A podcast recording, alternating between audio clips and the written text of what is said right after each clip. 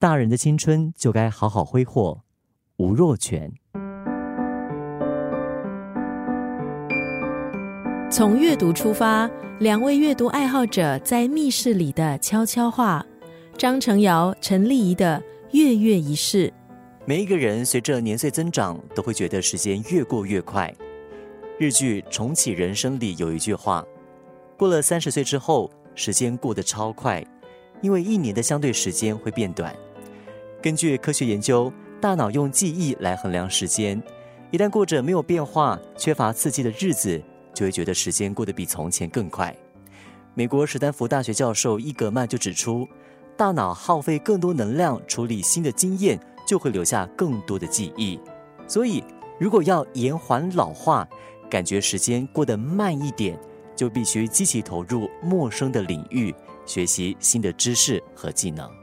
月月仪式，新年快乐！终于等到跟程瑶录音的这一天，是因为从年底开始呢，程瑶就拿假，然后丽姨也是回韩国两个星期嘛，对不对？对，可是我们都是拿大概两个星期的假，那我们都有相同的感受，就是我们在拿假的时候呢，我们发现这个时间的东西很奇妙。这个我有一个很大的感触，是因为我才刚回来录音的时候，是我刚从日本还有台湾旅游回来，然后在回来的时候，我又觉得这两个礼拜过得一很快，但同时我又觉得过得很久。度假的时候哈，哇，每天吃喝玩乐哈，就睁开眼睛就想说啊，今天要去哪儿玩呢？今天要干嘛？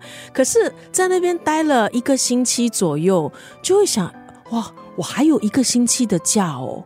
那种感觉我没有哎，我是一个星期过后，哈，我只剩下一个星期的假，但我是在回来了之后，我才感觉，哎，我好像离开新加坡好久，尤其是当我就从机场回到家，然后站在我家门口的时候，我那个当下突然忘了。我的家的密码是什么了？你知道吗？因为过去我们都是用那个肌肉记忆啊，去按那个你家门口钥匙的密码锁的密码。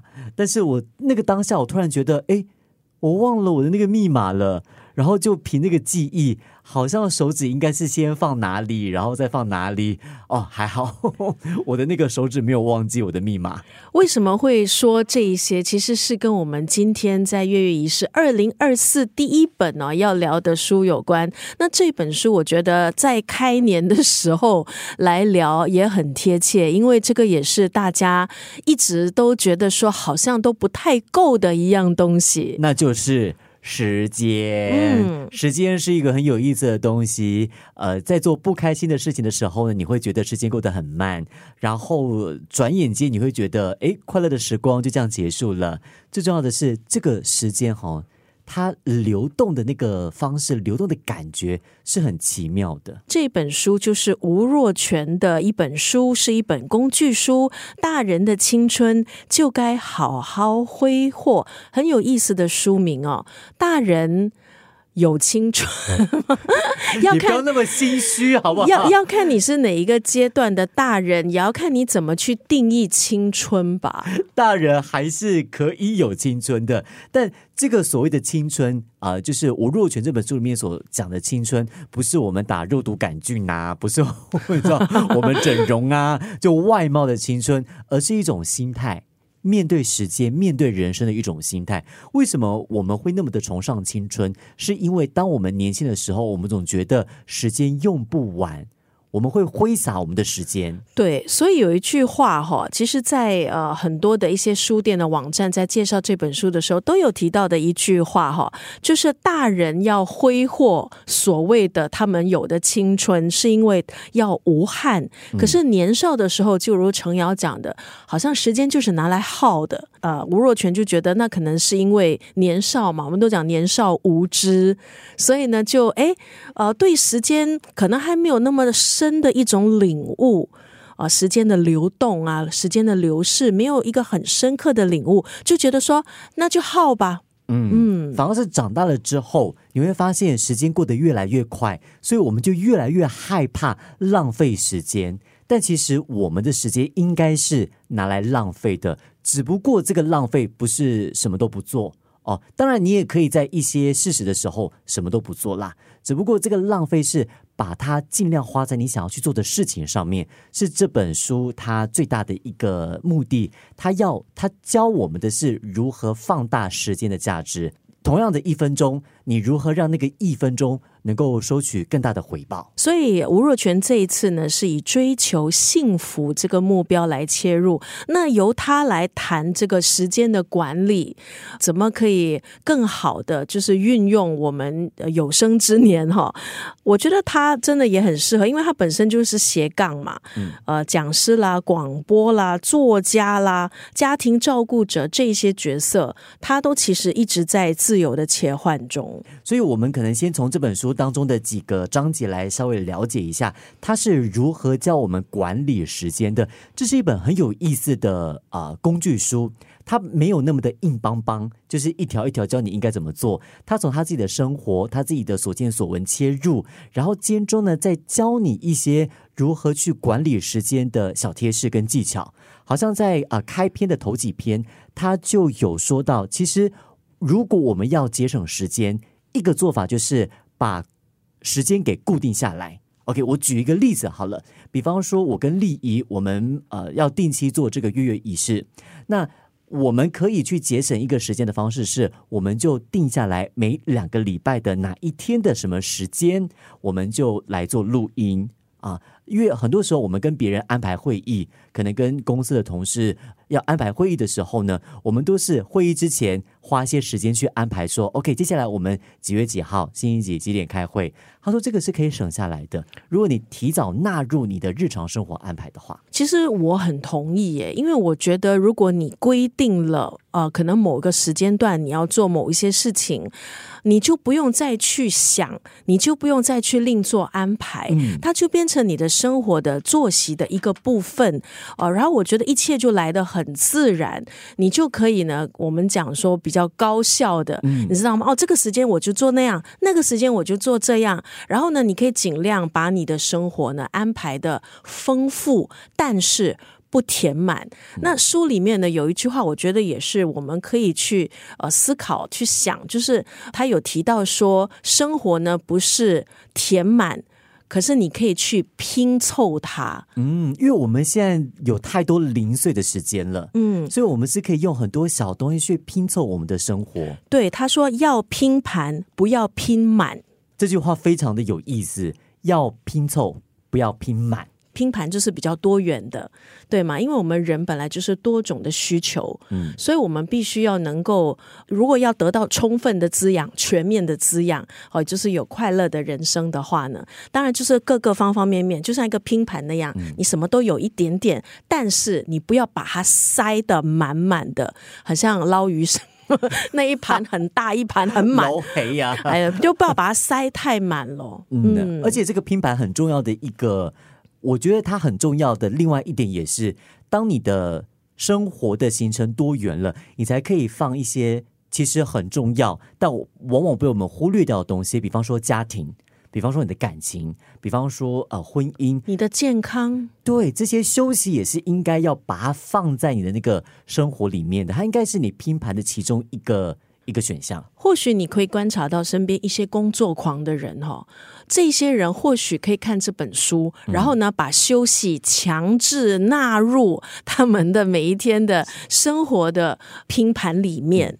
然后在选择上呢，其实，在当中的另外一篇，吴若权也有提到，我们在选择行程的时候呢，一定要记得这个原则：Why 比 What 更重要？为什么我们要安排这个事情？我们安排这个事情的目的是什么？不要总觉得说直觉性的觉得 OK，我要做这件事情，你就把这件事情放在你的行程里面。我们的时间是很宝贵的，在我们安排一个行程之前，要先问自己，安排这个行程的目的是什么？目标是什么？它还有另外一个好处是，当你知道了它的目标跟目的之后呢，你做起来反而会更有效率，你更不会抱怨说：“哎呀，好累呀。”就是这个时间好难熬啊！我觉得很多人都被一些我们常常讲的话给绑架了，比方说“时间就是金钱”，你不要浪费时间，因为这样的话我们从小就听了，已经生根在我们的脑海里面，所以我们很多时候呢就不去问为什么。我们很多时候就是把 to do list，、就那个清单，嗯我们写写出来，我们想到要要还没有做什么事情，就立刻写下来，写下写下写下来。然后就把它完成而已，就是划掉、划掉、划掉，哇，就有一种快感。可是，诶，就如刚才程瑶讲的那个 why，那为什么我要做一项到十项？其实我觉得大家真的都可以多花一点点时间，因为我觉得这个真的也很重要。嗯因为我觉得这个是让你做了一样东西之后，你能够找到那个价值在那里。不是只是纯粹的想把所有的事项全部一一的给它划掉，嗯啊，筛选、挑选你做什么也很重要。嗯，这个就是刚刚我们又回到刚刚我们提到那个拼盘的那个意义。当然，除了筛选工作以外呢，休息也是很重要的。我也很喜欢在这本书里面吴若权的《大人的青春就该好好挥霍》当中呢，他有提到适时的时候给自己一些无所事事的时光。他说：“无所事事的美好时光，重点不在于什么动作都没有，而是给自己一些净空的时间。”他说：“我们可以学会这五放，五放放下来的放啊，不是饭，不是午饭呢，放下来的放。一放过，请记得要放过那个已经尽力的自己，让自己喘口气。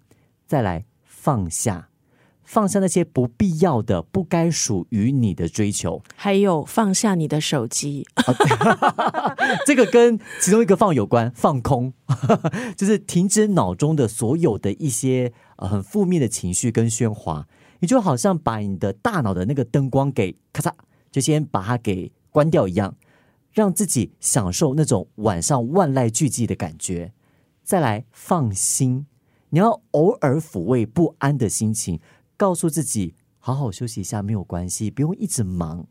最后要记得的就是放松，就不要承担任何的压力，让你的心自由的去放飞。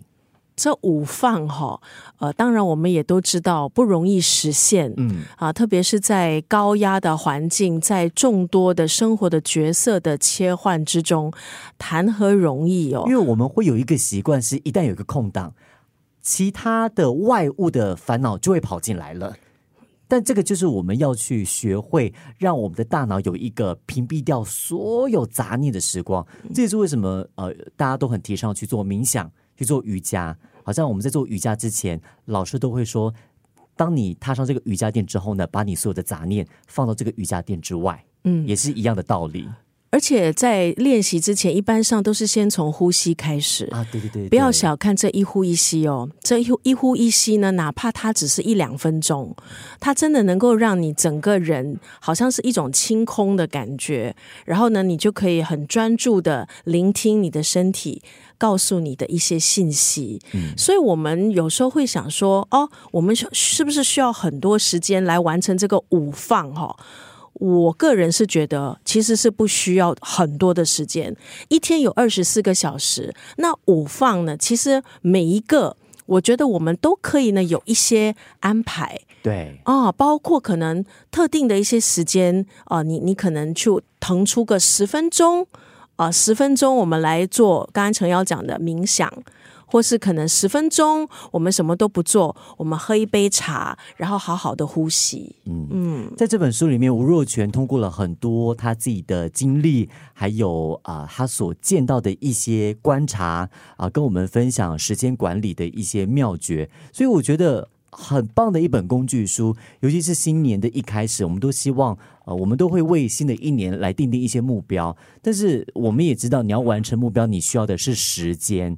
呃，我们的时间都是有限的，如何让我们的时间最大化的去帮助你完成你想要的目标？管理很重要。很多人都听过这句话：“你的时间花在哪里，你就会变成一个什么样的人哦。”嗯，所以时间花在对的地方，我们呢各自给自己一个丰富但不拥挤的拼盘。对，那时间管理，可能很多人都觉得说，我就是要争取时间。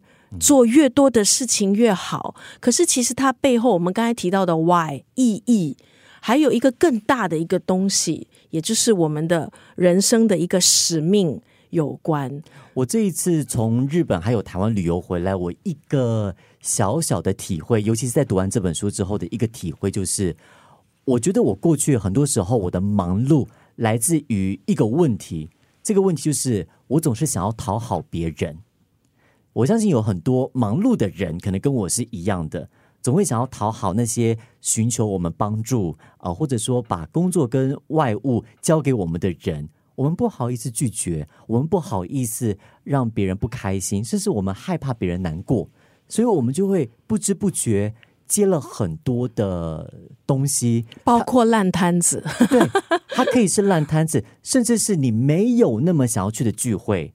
对我们而言，没有想要去的聚会，它其实未必是一个舒压的一个管道，哎，还有可能是让我们有更多的压力。哎，不想去的聚会，你去是很可怕的一件事。对于我来讲啦。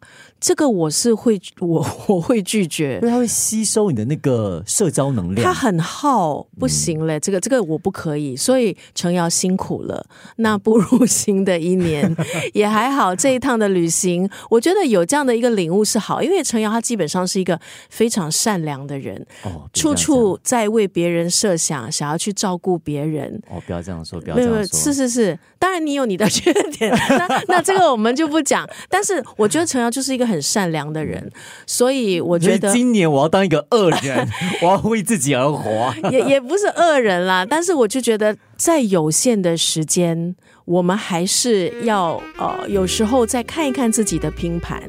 好，这个需要吗？啊，这个值得吗？那我们的这个大的方向又是什么？我们追求的又是什么？因为一晃眼，四十五十。六十，我不想跟你聊年纪，我不想跟你聊年纪，就这样吧，我不要聊年纪。我应该比你害怕，不是吗？从阅读出发，两位阅读爱好者在密室里的悄悄话。张成尧、陈丽仪的月月仪式。